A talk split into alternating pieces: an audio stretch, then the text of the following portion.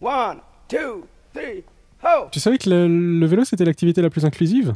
Euh, non, pas du tout. Parce qu'en fait, tu peux dire un vélo ou une bicyclette. Oh. Et quand tu dis les cyclistes, c'est masculin et féminin. Magnifique. Et bim, encore une raison pour faire du vélo.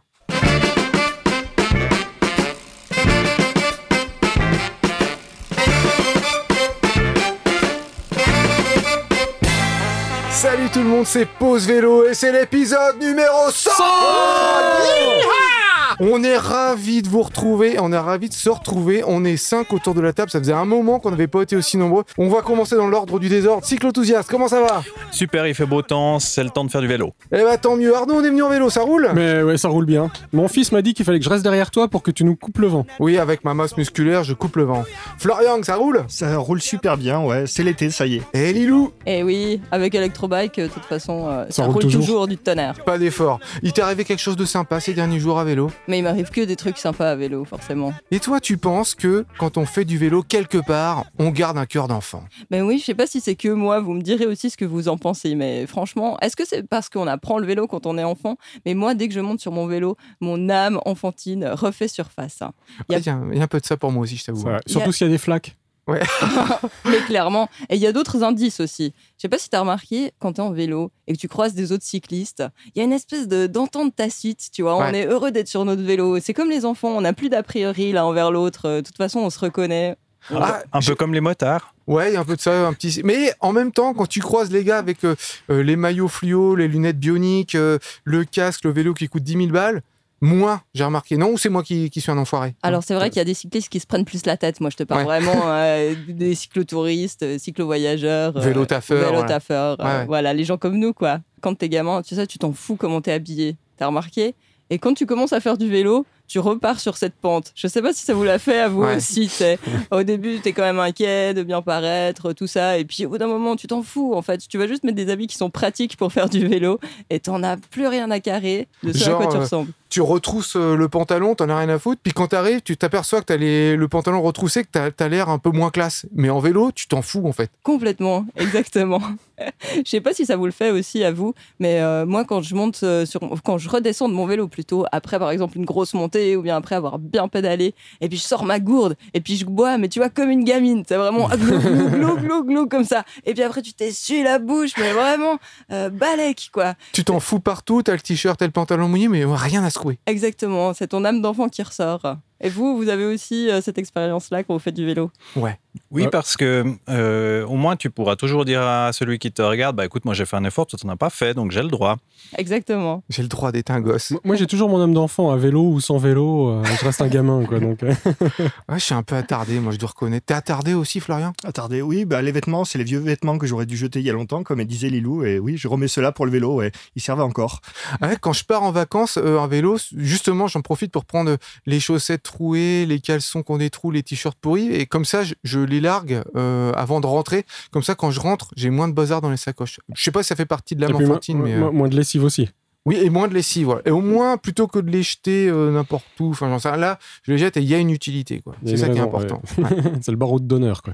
Florian, on a une bonne nouvelle qui nous vient du Cyclo Campeur International. C'est l'organisme qui organise le festival du voyage à vélo à Paris. C'est ça. Où on avait été avec Arnaud et Lilou, Il y a d'ailleurs. quelques années, ouais. Ouais, l'an dernier, euh, avant le coronavirus, dans le monde d'avant. Donc c'est Cyclo Camping International qui a ouvert sa bibliothèque d'informations sur les destinations de voyage à vélo. Elle est le fruit de 40 ans d'expérience. Jusqu'à présent, elle était réservée aux adhérents. Et aujourd'hui, tous les cyclo-voyageurs euh, peuvent y avoir accès. Vous allez sur le site de Cyclo Camping International et voilà. C'est bien, là, les vacances arrivent, donc euh, profitez-en. Autre bonne nouvelle, et là, ça nous vient du côté de la Loire. Le train Loire à vélo, embarquez gratuitement son vélo entre Orléans, Nantes, Le Croisic, et bien à partir du 12 juin. Ah, et dans les bonnes nouvelles aussi pour embarquer son vélo, il y a euh, les grands bus. Bon, de toute façon, il n'y a que deux marques, tout le monde les connaît, euh, Blablabus, Ouibus là, et euh, Flixbus. Ils ont obligation maintenant de pouvoir embarquer les vélos. Alors, il y a des espèces de racks, souvent c'est à l'arrière du vélo, où on peut mettre À quatre. l'arrière du car. Ouais, à l'arrière du, du car, pardon. Il y en a un On qui suit sur mettre, 5, c'est pas mal. Euh, Merci. C'est vrai que t'es le seul à avoir remarqué. Le... Oui, c'est bien, c'est bien ce que tu racontes.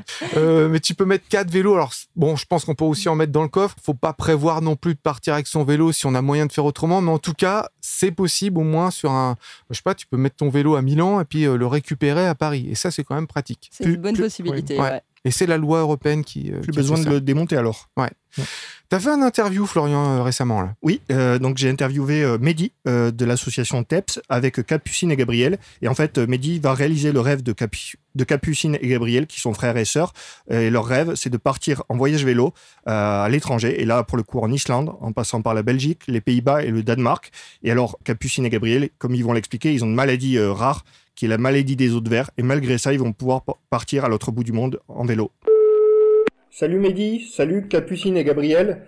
Alors Mehdi, parle-nous de ton association. Alors l'association s'appelle TEPS, tout est possible avec le sourire, et l'objectif c'est d'organiser des jeux d'aventure euh, à travers le sport euh, et la découverte euh, de villes ou de pays en France ou à l'étranger pour des enfants qui sont en situation de handicap ou malades.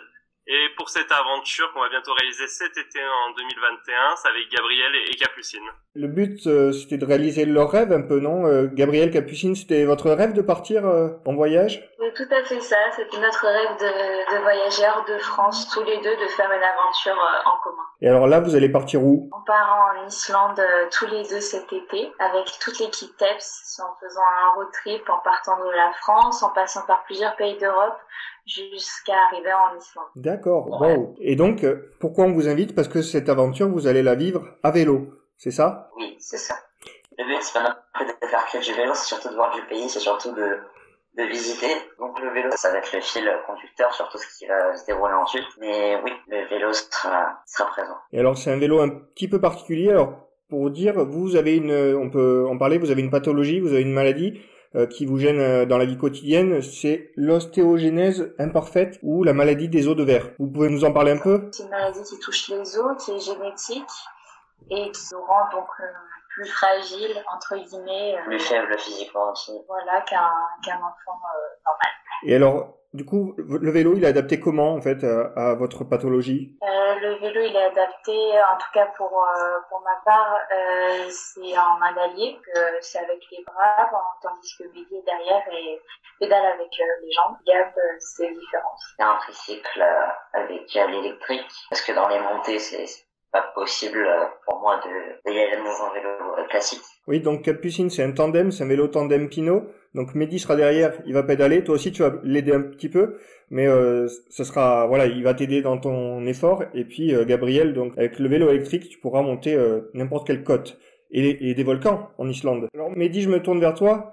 J'ai lu sur votre site internet que ce- ces vélos qui vont vous aider à partir à l'aventure, vous allez pouvoir les prêter ensuite à des familles au au retour de voyage euh, qui voudraient aussi partir à l'aventure, faire des petits voyages en France ou à l'étranger, et euh, pour des personnes qui ont des, des handicaps aussi. C'est exactement ça. C'est de se dire que nous, sur l'aventure, bon, on est arrivé à financer euh, bah, ce vélo, en tout cas le dernier, le tandem, avec l'aide de beaucoup de personnes. Et c'est aussi le mettre à disposition après l'aventure pour d'autres enfants, pour d'autres personnes en fait qui souhaitent bah, vivre des voyages à vélo.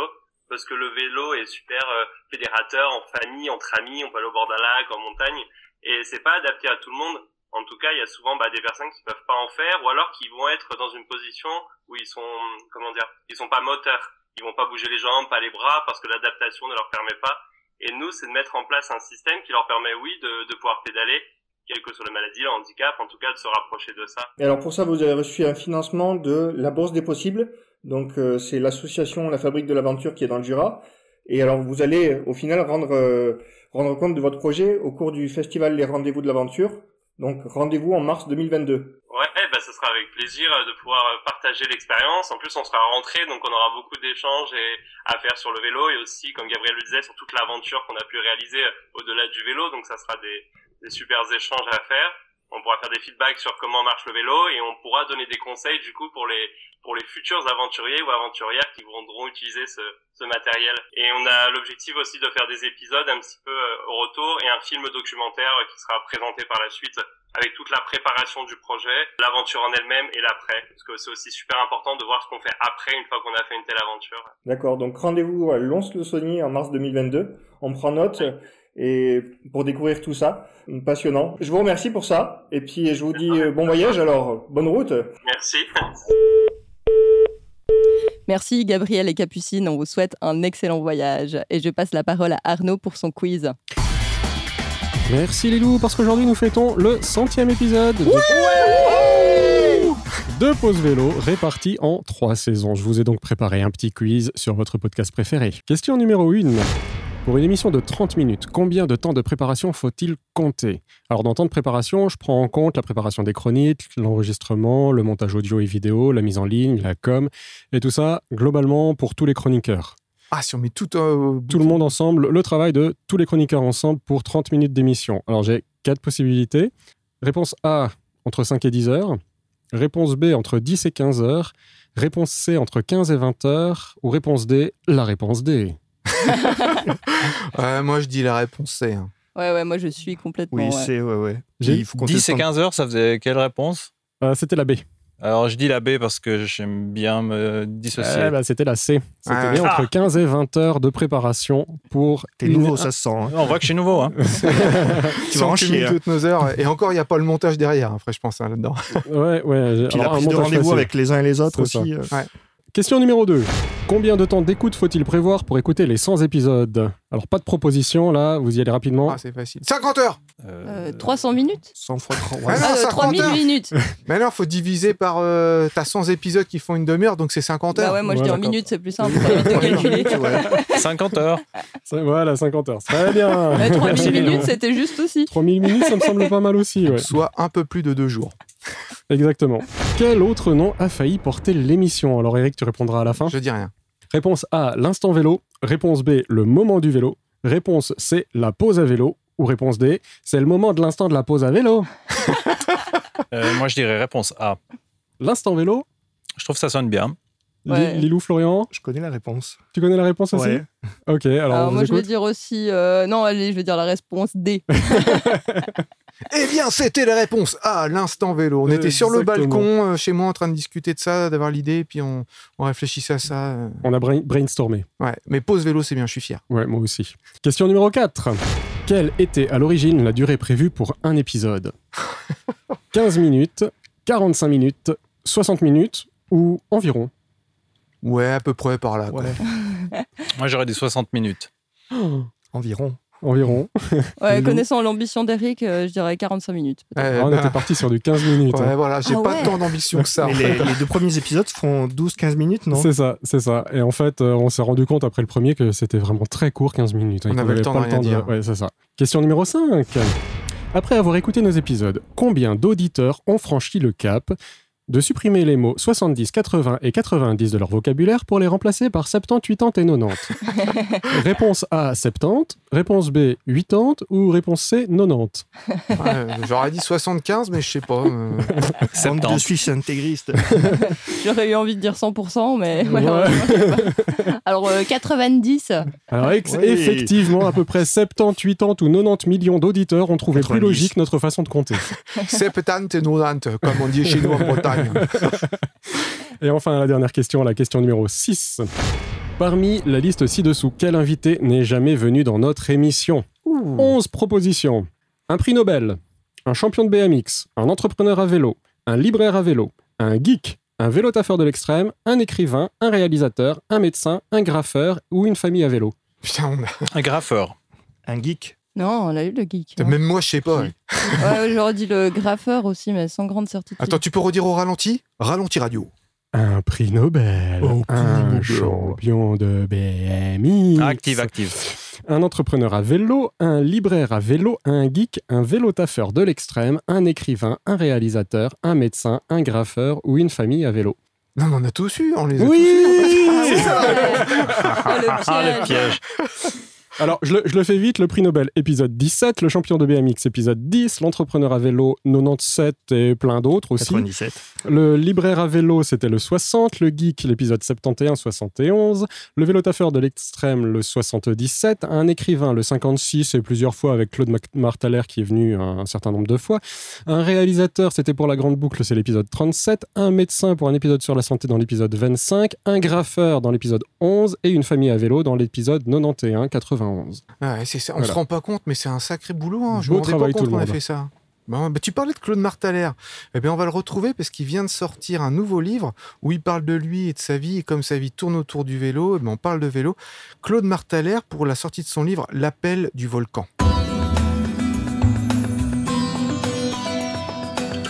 Salut Claude Martaler, comment ça va? Ça va plutôt bien. Eh bah tant mieux. Alors Claude Martaler, on a l'impression que tu n'as que ça à faire. Tu écris des bouquins tout le temps. Je crois que la dernière fois que tu es passé dans l'émission euh, physiquement, c'était déjà pour la sortie d'un livre. C'était il y a un an, si je dis pas de bêtises. Tu veux dire que vous en avez déjà marre que je revienne? Non, ça va, ça va. Et là donc le nouveau bouquin, L'appel du volcan, ça parle de quoi? Alors l'appel du volcan, c'est peut-être euh, c'est le onzième euh, ouvrage que je publie. J'ai la chance d'écrire. Euh, Celui-là, il est plus personnel, il est plus intime. Donc je parle non seulement d'un- d'une ascension du plus haut volcan du monde, c'est l'Ojos de Salado, à la frontière entre le Chili et l'Argentine, mais également j'en profite euh, dans la descente de- d'entrer dans des versants plus brûlants, intimes de ma vie. Notamment, j'évoque dans un chapitre des séismes familiaux. Euh, euh, c'est- je crois que c'était une bonne période pour moi pour le sortir, puisque euh, j'ai sur mes 61 en juillet déjà. Oh non de Dieu. voilà, on se refait pas. hein. et donc, du coup, ma, ma mère est décédée en novembre l'année passée. Et, et alors, j'ai, mes parents sont derrière moi, mes ancêtres. Et puis aussi, j'ai, voilà, j'ai perdu mon frère et mon demi-frère, donc dans, d'une fratrie de trois. Et c'était le bon moment peut-être pour rendre hommage ou avoir un regard un peu rétrospectif euh, par rapport à mes origines euh, et les ressorts qui m'ont poussé à réaliser tous ces périples.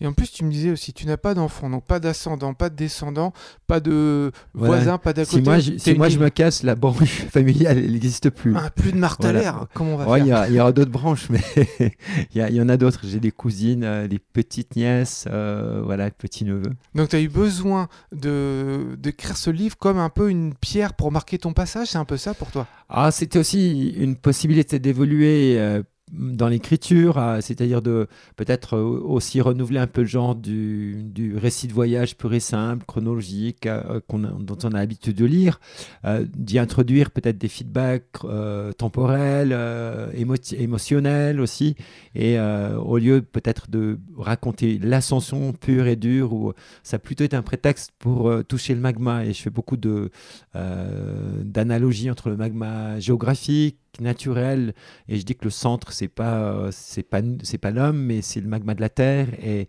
le centre de l'homme, c'est sans doute euh, son bas-ventre euh, plutôt que sa cervelle, s'il en a une. On peut en douter parfois.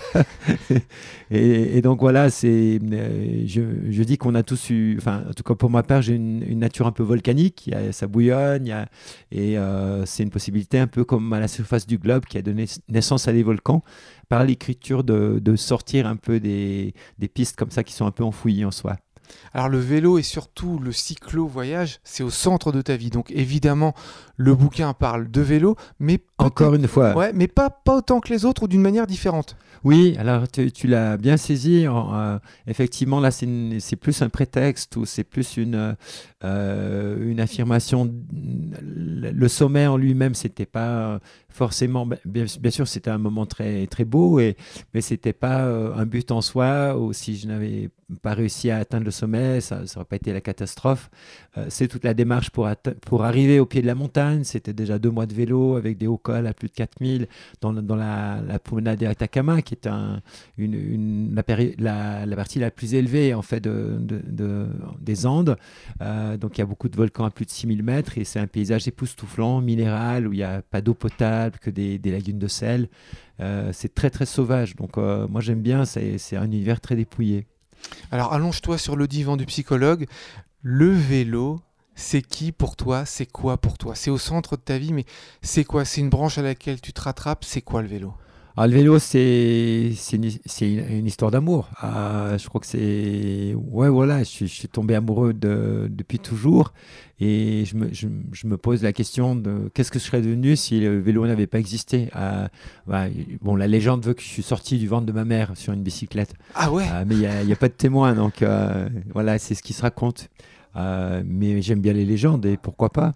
Alors l'appel du volcan, c'est un moyen de rencontrer d'un peu plus près Claude Martaler, c'est aux éditions de la Salamandre. Et en parallèle du, du bouquin, tu es en train de travailler sur un lieu où tu vas accueillir des cyclistes dans le sud de la France, Claude, c'est ça? Voilà, donc on- bon, c'est vrai qu'on a un grand faible pour les cyclistes, les grimpeurs, les marcheurs, mais on accueille tout le monde et on, on a cette chance d'avoir pu acheter une maison il n'y a, pas longtemps dans, au Luberon et on aimerait euh, la transformer en chambre d'hôte en camping à prix libre pour les cyclistes dans une partie du jardin, faire de la permaculture, une bibliothèque euh, spécialisée sur le vélo.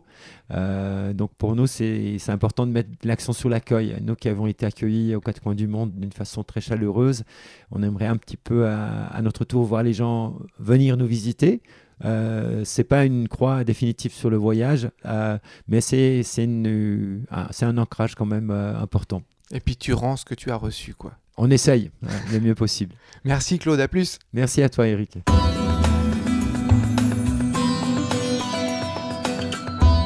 Ben, merci Claude pour cette descente du volcan. Puis maintenant, je, je cède la parole à cyclo pour qui va nous parler de... De pénurie dans la petite reine.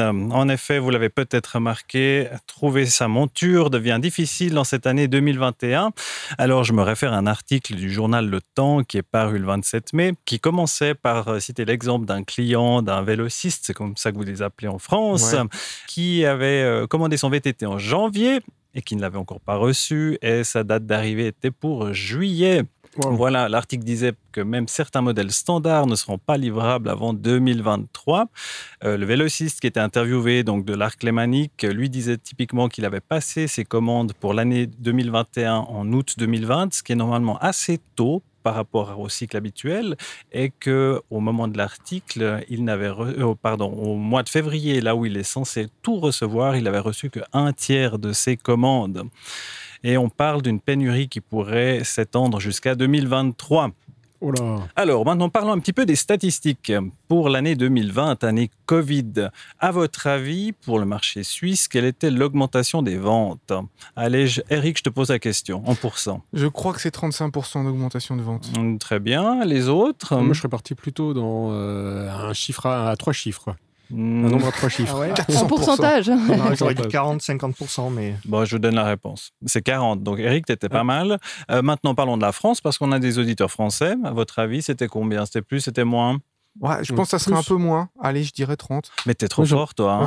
Euh, c'était ton article. C'était 25%. La France et l'Allemagne, 25%. Et les États-Unis, visiblement, euh, personne faisait du vélo, c'était plus 65%. Euh, et puis après, dernier petit point statistique. À votre avis, sur le nombre de vélos vendus, combien étaient électriques? Oh, la moitié. La majorité. Ouais, bah, c'est 40%. C'est vrai que ça, ça, a vraiment augmenté. Il me semble que par le passé, on parlait de 25%. Maintenant, c'est 40%. Voilà, maintenant, pourquoi est-ce que ça bloque pour acheter un nouveau vélo? Alors, est-ce que c'est le Covid qui est en, qui est en question? Euh, Est-ce que c'est le Covid et la logistique, à votre avis? J'ai entendu parler d'une pénurie en de matières premières en provenance d'Asie du Sud-Est. Alors, l'article n'allait pas à ce niveau-là de détails. Finalement, c'est de l'offre et la demande. Et ce qui bloque, c'est l'offre, à savoir que la plupart des cadres sont produits à Taïwan. Euh, Je n'ai pas les pourcentages, mais c'est la large majorité. Et finalement, les producteurs à Taïwan sont des sociétés en main familiale. Ce pas des petites familles qui montent les cadres, mais c'est une approche assez traditionnelle et ils n'ont pas jugé nécessaire de faire des investissements pour adapter la, production, ce qui fait que voilà, ils restent avec le même appareil de production et ils produisent pas beaucoup plus que par le passé. Donc, euh, on se retrouve à tous devoir attendre notre chère monture désirée. Donc ça veut dire que quand on a un vélo dans une cave qui sert à rien, le prix a augmenté. Quoi, Alors si tu veux vendre un vélo d'occasion, c'est le bon moment. Et d'ailleurs, moi j'en ai un. C'est le moment de m'y mettre. Donc en cette année 2021, euh, Shimano typiquement annonçait que pour le premier trimestre, ils étaient déjà à plus 64% par rapport à 2020, qui était déjà une bonne année. Et puis euh, ce qui se passe aussi avec les surcoûts euh, des vélos, parce que la demande fait que les prix montent. Il y a aussi le prix du fret des containers qui augmentent. Pour vous dire, un grand container à l'époque qui venait de Taïwan en Europe coûtait 4000 dollars et maintenant c'est x4, c'est 16 000 dollars. Mhm. Donc voilà. Acheter local, les copains. Acheter local. S'il y a un, bateau qui est juste de travers dans le détroit de Gibraltar, c'est fini. Quoi. Alors, euh, ça, ça, tend un peu le marché, mais finalement, sur, sur la durée, c'est pas ça qui a un effet. Mais en effet, ça a fait des petits pics euh, de problèmes. Donc, euh, chérissez vos, vos montures, prenez-en soin. Et à propos de l'entretien, je fais toujours ce parallèle avec les dents. prenez soin de votre vélo régulièrement pour éviter des frais par la suite. Voilà. C'est le bon moment peut-être pour euh, lancer tous ceux qui ont toujours eu envie de recycler des vieux vélos, dire euh, c'est le bon moment, lancez-vous. Oui, puis il y a des ateliers vélo qui fleurissent maintenant. Bah, avec euh, Arnaud, maintenant, ça Tout fait euh, deux mois là qu'on fait ça. Et en fait, c'est pas compliqué de se lancer dans la réparation du Non. vélo. Si on prend quelques conseils auprès d'un spécialiste qui nous forme un petit peu, comme c'est le cas pour nous à Morges, en fait, c'est très simple. Il y, a, il y a beaucoup de choses qu'on peut faire nous-mêmes, très simplement, et on peut être très vite autonome, en fait. C'est vraiment, faut pas avoir peur, faut y aller, faut essayer, faut, faut se faire accompagner au début. Puis, euh, alors, ce qui est bien, c'est que nous, dans le, dans le cas de cet atelier, c'est que on touche pas à nos vélos, on touche le vélo des autres. Donc, si on fait quelque chose de faux, c'est un peu moins embêtant. Mais au moins, on se fait la main pour que le jour où on aura besoin de faire quelque chose sur son vélo à soi, on sera tranquille, on saura faire. Mais c'est vrai que 90% des réparations, on peut les faire soi-même. Et, moi, vraiment, j'ai deux mains gauches. Enfin, je suis gaucher, donc ça, m'arrange aussi. Mais vraiment, je, je suis pas très doué en bricolage. Et je, je vais chez le réparateur, honnêtement, mais une fois, même pas tous les cinq ans. Quoi, alors que je prends mon vélo quasiment au quotidien. Donc, faut pas hésiter à essayer deux, trois choses. quoi. Ouais. Et même pour les filles, hein, c'est vraiment. euh, on, croit, fait. on croit que c'est compliqué, mais en fait, c'est pas du tout comme une bagnole où tu ouvres et puis tu sais pas trop ce que tu vois. Là, tout est visible. euh, C'est une mécanique assez simple, donc euh, franchement, lancez-vous. Alors, c'est plus compliqué après si c'est un vélo à assistance électrique. Il faudra juste faire attention de ce côté-là. Mais je veux dire, le réglage de base, les pneus, changer une. Les Changer une chambre à air, chaîne, euh, exactement. tout, est, tout est pareil. Ouais. Et puis merci YouTube, hein, parce que ça c'est une Ah, source tutos. d'informations Oui. euh, pour savoir comment faire. euh, le nombre de fois où j'arrivais, où j'ai crevé mes pneus parce que j'utilisais le démonte pneu pour remettre le pneu, bah, j'ai compris qu'il fallait pas le faire. Ah oui, tu avais la chambre à air au-dessus du pneu. Ouais, c'est un peu. Ouais, ouais, c'était tendu. Ben, Il y a pas longtemps, j'ai découvert un blog où il y a pas mal de choses qui sont écrites, pas que sur le vélo d'ailleurs, mais c'est bien écrit, c'est rigolo. Le blog s'appelle Gronique et c'est une lecture de Quentin. Les cyclistes sont-ils des cons? Acte d'accusation. Un intellectuel assis va moins loin qu'un con qui pédale. Victor Hugo, in l'art d'être grand-père. Con désigne une personne stupide, naïve ou désagréable, de même que ses dérivés, connard ou connasse. Armé de cette citation du grand poète français et de cette rigoureuse définition, il est aisé de répondre à la question posée dans le titre.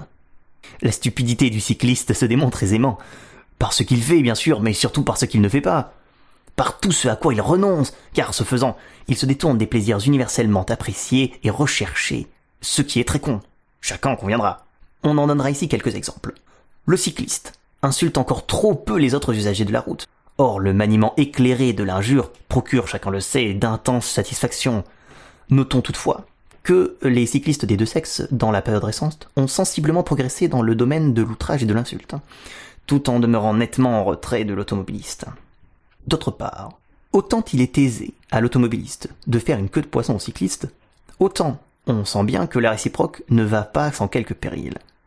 Là encore, pourquoi se priver sans raison d'un plaisir simple et honnête? Il est encore trop rare qu'un cycliste mette la musique à fond, tout en envoyant des SMS. Sans doute le pourrait-il, mais il le fait peu, même si on note quelques progrès récents, démontrant ainsi la médiocrité de sa réflexion. Notons encore, dans la pratique courante du vélo, on ne voit guère d'équivalent au fait de coller le véhicule qui vous précède tout en lançant de furieux appels de phare et de véhéments coups de klaxon. Il semble qu'il y a une réelle impossibilité technique que nous déplorons. Or, une étude australienne nous apprend que la majorité des cyclistes assument cette impossibilité sans déplaisir, ce qui confirme amplement la faiblesse de l'intelligence cycliste. Un dernier point, les cyclistes vont partout, répétant qu'ils ne connaissent pas les bouchons et en tirent une sotte satisfaction. Sotte, en effet, car l'embouteillage n'est-il pas l'école de la patience, et donc de la sagesse, du discernement et de la raison, de l'intelligence et de l'entendement? On pourrait longuement énumérer toutes les félicités dont se privent ainsi délibérément les cyclistes. Convenons-en, ce n'est pas très brillant. Mais nous verrons dans un prochain article que tout n'est pas perdu, et que le cycliste n'est pas seulement l'espèce de brute sans âme dont, tristement et sombrement, nous venons d'esquisser le douloureux portrait. Et ben voilà les copains, ce centième épisode est terminé, numéro 100. Et on va en faire encore beaucoup d'autres parce qu'on a la niaque. La semaine prochaine, ça sera un crossover entre pose vélo et les sockets en titane. On va se quitter en musique avec Ronan Lelay, c'est du hangpan la musique. Et n'oubliez pas les copains, pour sauver l'humanité, Faites du vélo